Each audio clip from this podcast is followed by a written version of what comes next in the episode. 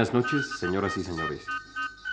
Radio Universidad Nacional de México presenta un programa de la serie Nuestras Literaturas Prehispánicas, producción a cargo del doctor Miguel León Portilla.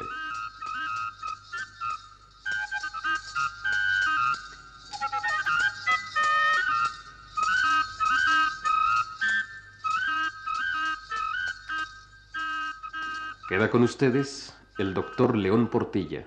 Hemos hablado ya acerca de la poesía prehispánica, principalmente en lengua náhuatl, maya y otomí. Nos ocuparemos ahora de la historia y la narración en el mundo de los antiguos mexicanos. Como en otras culturas de la antigüedad, así también en México, las primeras formas de recuerdo de los hechos pasados surgieron ataviadas con el ropaje de la leyenda y del mito.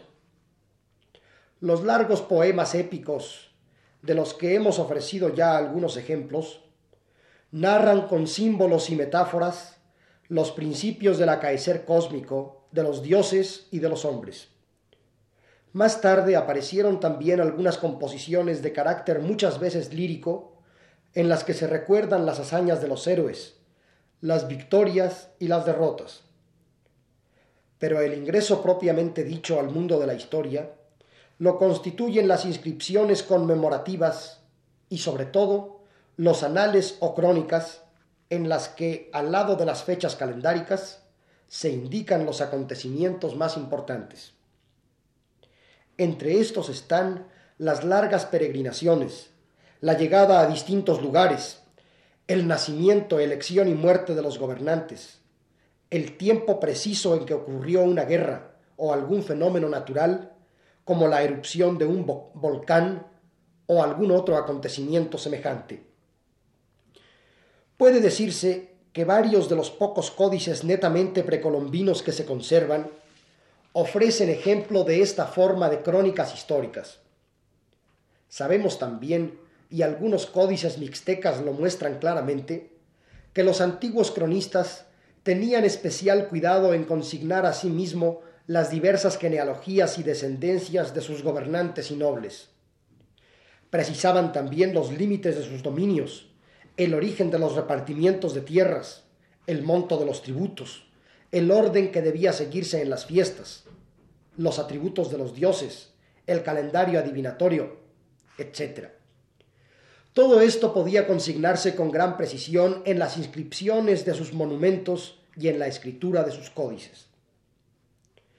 Como puede verse, este primer aspecto de la historiografía indígena tenía como fin establecer puntos de referencia en el pasado, señalando con precisión, gracias al calendario, las fechas de los acontecimientos más importantes. Pero aún hay más de manera semejante a lo que sucedió entre los pueblos del cercano Oriente, la India o China, lo que en un principio eran crónicas escuetas comenzó a enriquecerse con las relaciones intercaladas en las que se trataba de explicar el carácter de algunos de los personajes, las causas de los principales acontecimientos y aun en ocasiones algunos aspectos de la vida cotidiana en los tiempos antiguos. Muchos de estos comentarios que podrían considerarse como complemento de las crónicas no se consignaban por escrito, sino que eran memorizados sistemáticamente con apoyo en los códices en los centros prehispánicos de educación. Gracias a estos comentarios reducidos a escritura a raíz de la conquista en las mismas lenguas indígenas, podemos conocer hoy día muchos rasgos de las principales instituciones vigentes entre los diversos grupos del México antiguo. Encontramos así noticias acerca de las actitudes de no pocos de los principales gobernantes. Podemos conocer el motivo de sus guerras, su organización social, política y religiosa, la importancia de sus expediciones comerciales, la organización de sus mercados, de sus centros educativos y, en una palabra, el incansable ir y venir de su vida diaria. La mejor prueba de lo dicho lo ofrecen los numerosos textos o anales históricos que han llegado hasta nosotros. Los ejemplos que ahora vamos a estudiar brevemente confirmarán aún más lo dicho.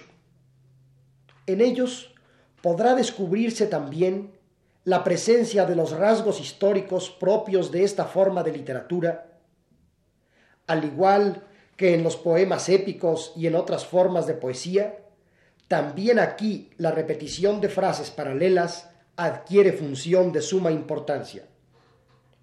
A pesar de que las crónicas e historias indígenas pueden considerarse dentro del campo de la prosa, con frecuencia se descubre en su composición una cierta manera de ritmo que sin duda ayudaba a fijar en la mente los textos. La narración, mucho más escueta y menos abundante en metáforas, va pintando escenas y hechos del pasado con lo que podría llamarse, hasta cierto punto, una manera de sentido crítico, aunque dando también cabida a veladas formas de mito y de leyenda. Si en los anales antiguos se conservan leyendas como la de Quetzalcoatl, también pueden encontrarse descripciones de la vida cotidiana que permiten conocer incidentes muchas veces profundamente humanos. Tal es el caso, por ejemplo, de la intervención del señor Quinatzin, rey de Texcoco, en favor de los aztecas después que fueron estos vencidos en Chapultepec. Quinatzin había ordenado a sus guerreros liberar a los cautivos aztecas, prisioneros de la gente de Xaltocan. Entre los cautivos estaba la doncella Chimalaxochitl, princesa mexicana, hija de Huitzilihuitzin. Sin saberlo, Quinatzin iba a encontrar en ella a la que habría de ser su compañera y esposa. Escuchemos el texto indígena. Cuando supo el señor Quinatzin que habían sido vencidos los mexicas, mandó que fuesen perseguidos los de Xaltocan que los habían hecho prisioneros en Chapultepec. Ordenó fueran liberados por la fuerza los cautivos mexicas. Así se hizo. Cuando el señor Quinatzin los obligó a soltarlos, era cautiva de los de Xaltocan una doncella mexicana de nombre Chimalaxochitl, hija de Huitzilihuitzin, que había gobernado en Chapultepec. La doncella fue traída a Tepetlapan ante el rostro del señor Quinatzin. La amó éste al verla. Quería ir a su lado y tener acceso a ella. Pero ella no consintió. Le dijo, Ahora no es esto posible, Señor nuestro. Estoy en tiempo de ayuno ritual. Después será lo que tú desees. Hace dos años que estoy cumpliendo mi promesa y en dos años más la concluiré. Da órdenes, Señor nuestro, de que me hagan un adoratorio. Allí pondré mi vaso sagrado y haré ofrendas a mi Dios allí ayunaré.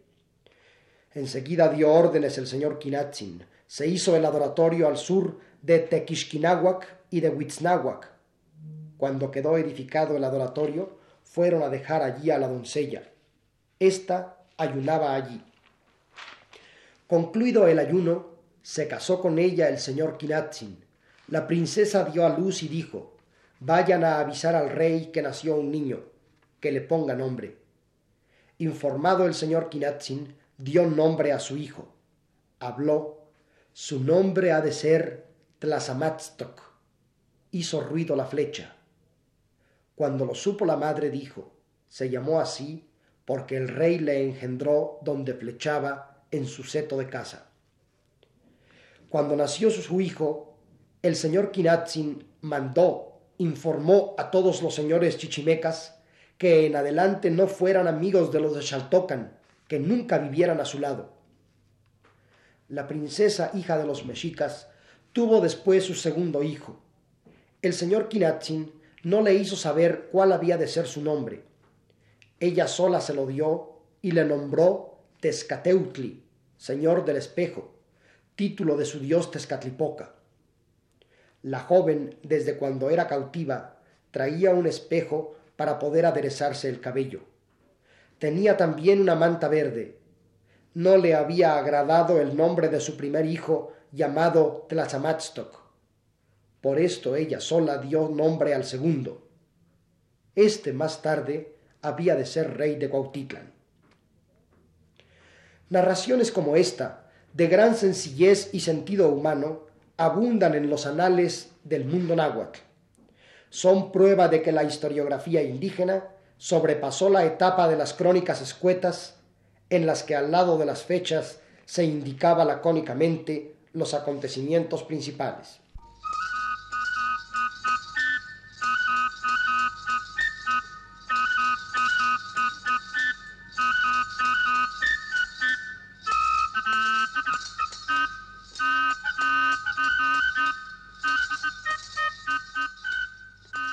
Este ha sido un programa de la serie Nuestras Literaturas Prehispánicas, a cargo del doctor Miguel León Portilla.